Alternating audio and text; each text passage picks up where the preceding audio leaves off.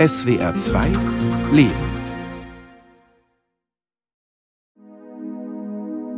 Irgendwann kommt immer der Punkt, an dem ich sagen muss, nein, ich hatte noch keine Beziehung und auch noch keinen Sex. Das kann auf einer Party sein, wenn alle um mich herum über ihre aktuellen und vergangenen Partnerschaften und One-Night-Stands philosophieren oder wenn ich nach meiner letzten Beziehung gefragt werde und wie lang die denn war.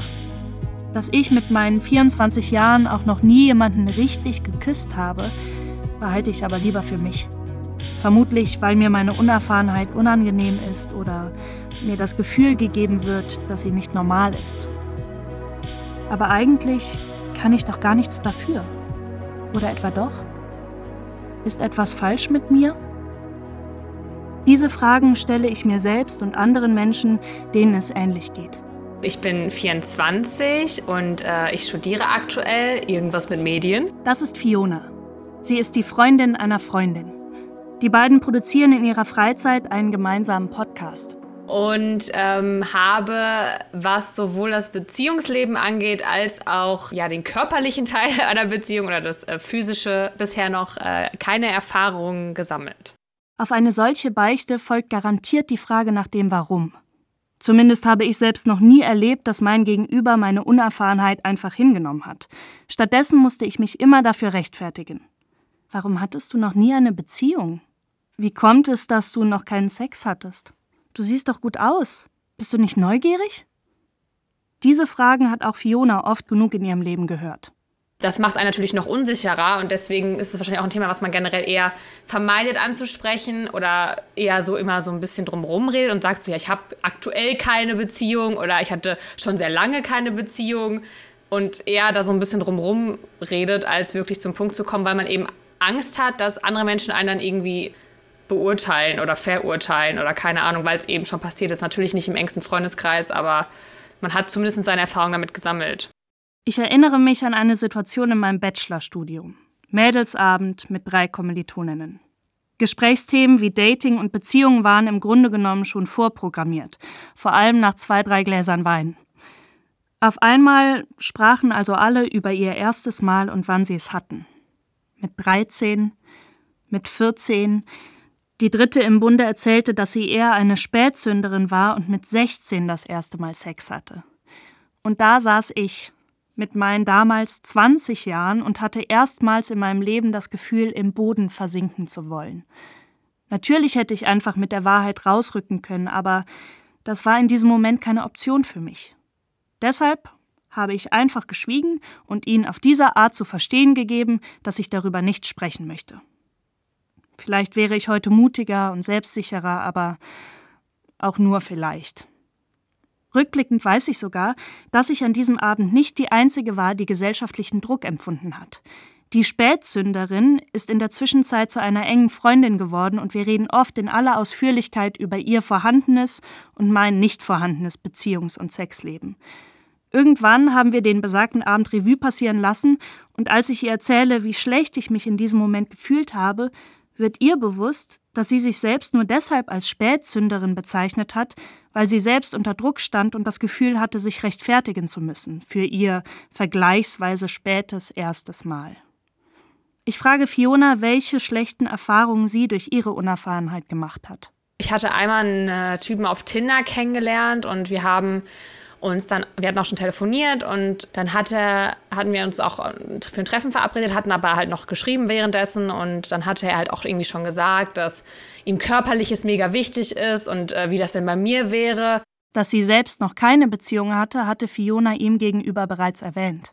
Und dann hat er eben dieses Körperliche angesprochen und dachte ich mir so, ja, keine Ahnung, was soll ich jetzt sagen? Entweder lüge ich jetzt und sage so, nee, mir ist das nicht wichtig, weil das kann ich ja gar nicht beurteilen. Ich weiß nicht, ob das Körperliche mir in einer Beziehung mega wichtig oder eher nicht so wichtig ist, weil ich es ja eben noch nicht hatte und deswegen kann ich das ja auch nicht beurteilen. Ich kann nicht wissen, wie es für mich ist. Kurz hat Fiona mit sich gerungen, ob sie die Wahrheit erstmal verschweigt und das Outing auf einen späteren Zeitpunkt verschiebt oder ob sie einfach offen und aufrichtig ist. In dem Moment habe ich mich einfach dazu entschieden, selbstbewusst zu sagen, so, du, ganz ehrlich, ich hatte da noch keine Erfahrung, deswegen kann ich es dir nicht sagen. Wenn das für dich ein Problem ist, dann sag das ruhig ganz ehrlich, damit kann ich umgehen, macht mir nichts, aber sag's halt einfach. Diese Nachricht hat Fiona einen Tag vor dem vereinbarten Treffen abgeschickt und keine Antwort bekommen. Und dann habe ich irgendwann abends, glaube ich, geschrieben, so nach dem Motto, was ist denn jetzt mit morgen? Treffen wir uns jetzt? Wieder kommt nichts zurück. Und dann habe ich irgendwie geschrieben, okay, alles klar, gut, dann nicht. Eine Reaktion auf ihr sehr persönliches Geständnis hat Fiona nie erhalten. Also einerseits würde ich mit so einer Person natürlich auch nicht wirklich äh, eine Beziehung eingehen wollen oder irgendwie generell was zu tun haben wollen, für die das so ein Problem ist, dass ich anscheinend noch keine Erfahrung in dem Sinne habe. Aber es ist natürlich in dem Moment schon verletzend, weil man denkt, du kennst mich gar nicht und das scheint für dich ein Problem zu sein. Natürlich kann Fiona nur vermuten, dass das der ausschlaggebende Punkt für den Kontaktabbruch war. Vergessen wird sie diese Geschichte auf jeden Fall nicht so schnell. Das waren halt so Erfahrungen, die mich natürlich dann irgendwie wieder zehn Schritte zurückwerfen, weil das nächste Mal, wenn ich jemanden kennenlerne, immer denke, wie mache ich es jetzt? Wenn man, weil man redet ja wahrscheinlich irgendwann schon darüber, über was mag man oder wie ist man in einer Beziehung. Und wenn man das selber nicht erzählen kann, dann muss man ja ehrlich sein oder man beendet es direkt. Und meistens läuft es dann darauf hinaus, dass ich dann eher sage, okay, nee, ich distanziere mich direkt, weil ich Angst habe, wie die Reaktion ist. I'm solo, I'm solo, I'm solo. Es ist eine Art Teufelskreis.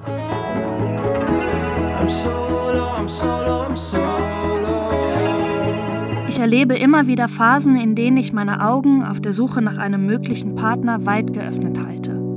Hier und da habe ich dann mal ein Date und lerne Männer kennen. Aber gleichzeitig verspüre ich ein inneres Unbehagen, wenn ich daran denke, dass jemand versuchen könnte, mir körperlich näher zu kommen, weil ich blöd gesagt absolut keine Ahnung habe, wie das geht. Oder was ist, wenn beim ersten Treffen direkt das Thema Ex-Beziehungen und Erfahrungen auf den Tisch kommt? Und schwupp ist die Partnersuche wieder auf Eis gelegt.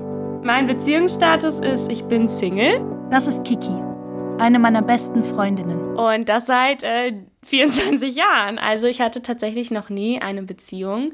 Und nicht nur nie eine Beziehung, sondern ich hatte auch noch nie Sex. Also ich bin, äh, was das angeht, noch eher unerfahren oder hatte da noch keine Erfahrung, noch nicht die Möglichkeit oder Chance, Erfahrungen zu sammeln.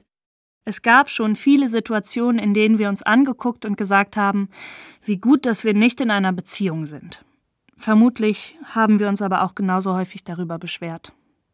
Kiki sagt mir oft, dass ich, im Gegensatz zu ihr, wenigstens die Initiative bei der Männersuche ergreife. Und da muss ich ihr recht geben. Gerade habe ich die Dating-Apps zwar mal wieder von meinem Smartphone verbannt, aber das kann sich auch schnell ändern. Kiki konnte ich allerdings noch nicht von Tinder, Bumble und Co. überzeugen. Ich habe nicht so die Muße, mich da irgendwo anzumelden, sondern denke halt, dass es im echten Leben noch passieren kann. Mit Sicherheit könnte man irgendwie aktiver sein, aber ich, also ich, ich fühle das halt für mich nicht, jetzt irgendwie loszugehen mit dem Ziel, jemanden kennenlernen zu müssen, sondern ich hoffe darauf, dass das einfach so passiert in, keine Ahnung, in Situationen, auf irgendwelchen Veranstaltungen, im Arbeitsleben oder über Freunde oder so. Ähm, mit Sicherheit könnte man es mehr, also man könnte sich mehr anstrengen oder ich könnte mich mehr anstrengen, aber ich habe gar nicht das Gefühl, mich jetzt irgendwie mehr anstrengen zu müssen, um jemanden kennenzulernen. So. Also es gibt ja genug Leute, die irgendwie sich auch von einer Beziehung in die nächsten stürzen, weil sie nicht alleine sein können.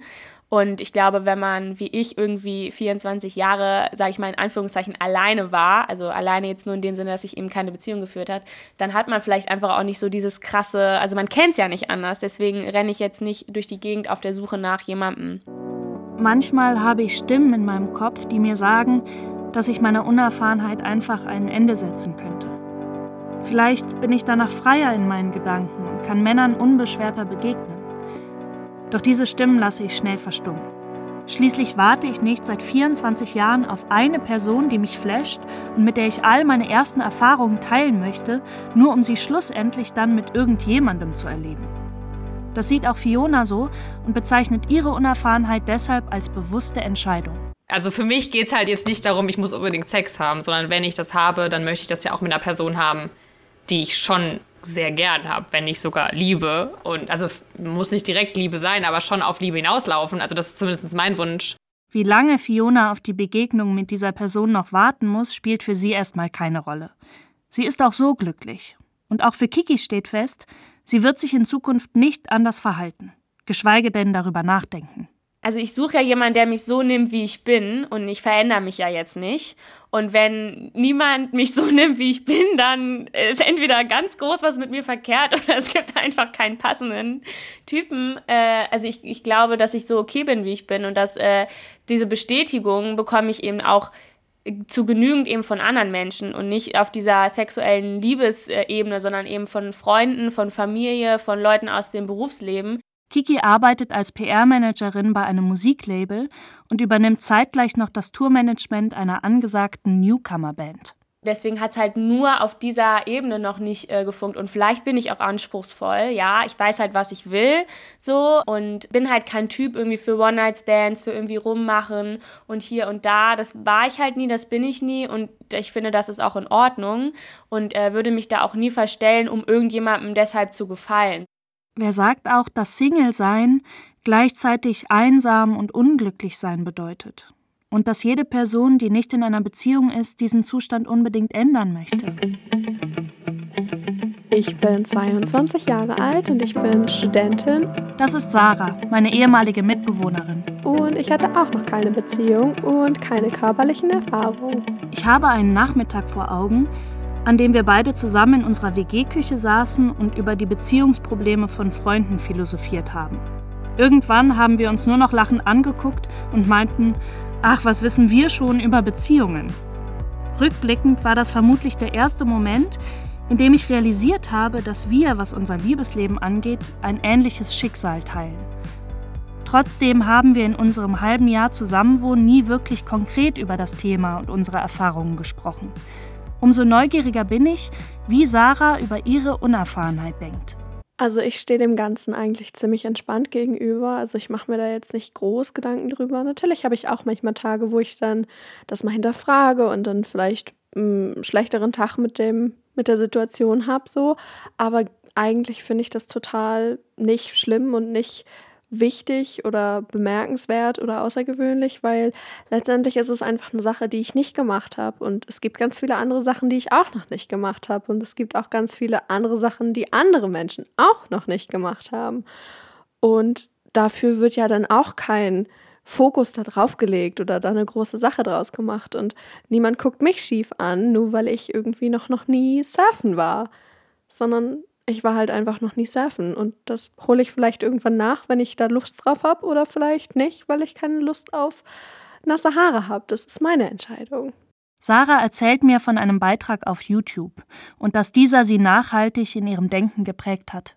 Die eine YouTuberin, die ich einfach eh schon immer geguckt habe, weil sie so ganz normalen Content gemacht hat, so Beauty-Videos und Vlogs und so, äh, hatte dann ein Video hochgeladen, nachdem sie das erste Mal öffentlich ihren Freund präsentiert hatte, in dem sie dann gezeigt hat oder erzählt hat, dass sie bis sie ihren Freund hatte, auch Jungfrau war oder noch keinen Sex hatte oder keine körperlichen Erfahrungen hatte.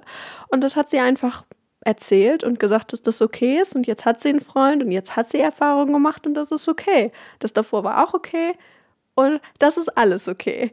Ich weiß sofort, welches Video sie meint. Auch ich habe es damals geguckt und ehrlich gesagt konnte ich auch gar nicht anders. Denn der Titel lautet 21 und noch Jungfrau und hätte nicht besser auf meine Lebenssituation zutreffen können.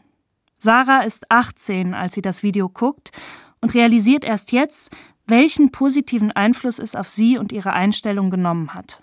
Das fand ich besonders bemerkenswert halt im Rückblick, weil ich mich da halt so gesehen gefühlt habe, ohne zu merken, wie gesehen ich mich gefühlt habe, sondern das war einfach so ein Puzzleteil in meinem Weltbild in der, äh, zu der Zeit, wo ich dann einfach gesehen habe, so, ah, okay, so kann man es machen und so scheint es ganz gut zu laufen, weil das sonst nicht so präsent war in meinem Umfeld oder auch in den Medien oder so, den ich, die ich konsumiert habe zu der Zeit. Und deswegen war es halt retrospektiv wirklich sehr wichtig, weil das halt auch mal bei mir den Druck rausgenommen hat, so, weil ich ja dieses Bild hatte von, oh ja, kann man so machen. Und deswegen hatte ich nie das Gefühl, dass da irgendwie Druck aufgebaut wurde. Ich weiß noch, wie mich besonders die etlichen Reaktionen unter dem Video beeindruckt haben. Mehr als 2600 Menschen haben einen Kommentar hinterlassen. Viele teilen ihre eigene Geschichte und schreiben, dass sie auch noch nie einen Freund oder eine Freundin hatten oder Sex oder jemanden geküsst haben und dass sie sich jetzt nicht mehr allein mit ihrer Unerfahrenheit fühlen. Andere Kommentare stammen von Personen, denen es lange Zeit genauso ging, bis sie mit 22, 24 oder 26 dann ihre ersten Erfahrungen gesammelt haben. Auf den ersten Blick stammen die meisten Reaktionen von Frauen, aber bei genauerem Hinsehen finden sich auch Kommentare von Männern. Denn klar, Ein fehlendes Beziehungs- und Sexleben ist nicht ausschließlich Frauensache. Männer teilen dieses Schicksal gleichermaßen. Das spiegelt sich auch in meinem persönlichen Umfeld wider. Doch im Gegensatz zu den unerfahrenen Frauen war keine männliche Person dazu bereit, mir einen Einblick in ihre Gedanken- und Gefühlswelt zu gewähren. Ich kann mir vorstellen, dass niemand gerne über die eigene Unerfahrenheit redet, aber vielleicht fällt es Männern besonders schwer, weil der Druck für sie ein noch größerer ist. Schließlich wird Männlichkeit auch teilweise heute noch daran gemessen, wie ein Mann bei der Frauenwelt ankommt. Ich erinnere mich zudem an Momente in meiner Schulzeit, in denen männliche Personen, die nie eine Freundin hatten, direkt den Stempel schwul verpasst bekommen haben. Ganz nach dem Motto, oh, ein attraktiver Mann und Dauersingle, vollkommen ausgeschlossen, dass der auf Frauen steht. Bei weiblichen Personen ohne Partner ist wiederum ein anderes stereotypes Erklärungsmuster zu erkennen, das Sarah nur zu gut kennt. Dass ich das Gefühl habe, dass manchmal Erwartungen mir in den Mund gelegt werden, die ich an eventuelle Partner habe, die ich gar nicht habe und das der Grund ist, wieso ich noch keine Beziehung hatte. Und das ist es halt überhaupt nicht. Ich habe jetzt keinen Steckbrief, wo eine Person jeden einzelnen Punkt erfüllen muss. Für Sarah zählt auch nicht das Geschlecht, sondern schlicht und einfach die Person. Die Chemie muss stimmen, mehr nicht. Ich bin keine Prinzessin auf der Erbse, die nicht schlafen kann, weil unter Matratze 15 ein Erbschen liegt, sondern das hat halt andere Gründe gehabt und das hat nichts damit zu tun, dass ich irgendwie zu anspruchsvoll bin oder ich mit Menschen nicht gern umgehe oder so. Das ist es halt überhaupt nicht, sondern das hat ganz, ganz andere Gründe. Aber ich finde, manche Leute springen halt zuerst auf das Thema und da fühle ich mich dann immer ein bisschen in eine Schublade gesteckt, in der ich überhaupt nicht sein mag und in der ich auch gar nicht einzuordnen bin, meiner Meinung nach. Ich hake nach und frage, welche Gründe sie genau meint. Es ist halt auch einfach so, brauche ich das denn wirklich? Und das ist dann wirklich eine Frage, die ich mir stelle, weil es ja so ist, dass ich in meinen 22 Jahren hier eigentlich auch ganz gut ohne gefahren bin. Ich habe eigentlich ein Leben, was ziemlich cool ist. Also das hat natürlich Höhen und Tiefen, aber ich habe trotzdem super gute Freunde, die super für mich da sind, wenn ich es brauche, aber mit mir auch pausenlos lachen können, wenn das der Mut ist. So. Und warum sollte ich das groß ändern wollen, wenn ich nicht sicher weiß, ob es am Ende dann besser ist? Weil das ist ja einfach die Natur der Sache, dass wenn ich jemand Neues in mein Leben lasse, und vor allem in der Beziehung ist es ja sehr, sehr nah an mich ranlasse, dann mache ich mich ja irgendwo verletzlich, was wie gesagt die Natur der Sache ist, aber es ist halt immer ein Risiko, was man dann bewusst eingehen muss. Und ich hatte jetzt bis jetzt noch nie das Verlangen, das eingehen zu müssen. Und ich hatte auch noch nie die Begegnung mit einer Person, wegen der ich das gerne eingehen möchte. Und deswegen ist es halt gerade auch nichts, was ich vermisse. Und es ist halt auch einfach ein Risiko, was man dann eingehen muss.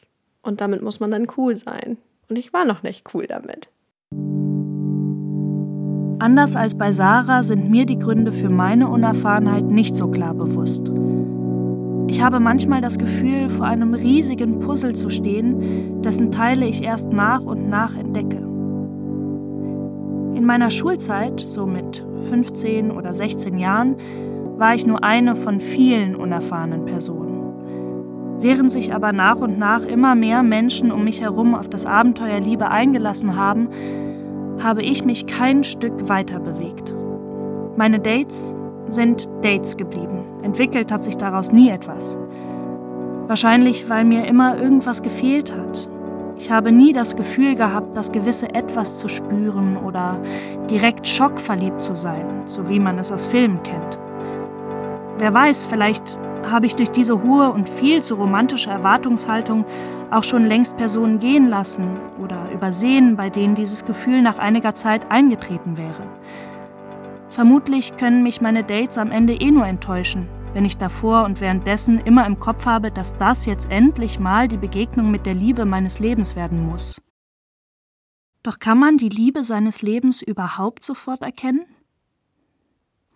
Ich denke an meine sieben Jahre ältere Schwester und daran, dass sie in der Liebe ihres Lebens erst nur einen guten Arbeitskollegen gesehen hat. Mittlerweile sind die beiden seit mehreren Jahren zusammen und verlobt. Allerdings waren nicht alle Liebeserfahrungen meiner Schwester so rosig wie diese. Es gab auch das eine oder andere schlechte und enttäuschende Erlebnis, was, wenn ich heute darüber nachdenke, auch mir und meinem Vertrauen in die Männerwelt unterbewusst einen kleinen Knacks verpasst haben könnte.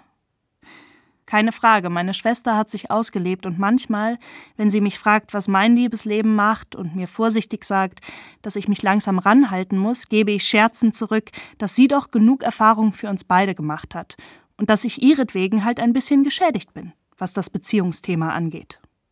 Vielleicht meine ich das sogar ernst. Und so setzt sich das riesige Puzzle aus möglichen Gründen Stück für Stück zusammen. Wenn ich in den letzten 24 Jahren etwas über mich selbst gelernt habe, dann, dass ich mich immer erst auf neue Sachen einlasse, wenn ich mich voll und ganz bereit fühle. Sei es der Auszug aus dem Elternhaus oder das erste Mal alleine reisen. Ich schaue dann selten nach links oder rechts und wie und vor allem wann andere Menschen diese Dinge machen, sondern höre nur auf mich und mein Gefühl. Doch vielleicht täuscht mich mein Gefühl in dieser Hinsicht. Vielleicht sind die erste Beziehung und die ersten körperlichen Erfahrungen Erlebnisse, für die man sich nie hundertprozentig bereit fühlen kann.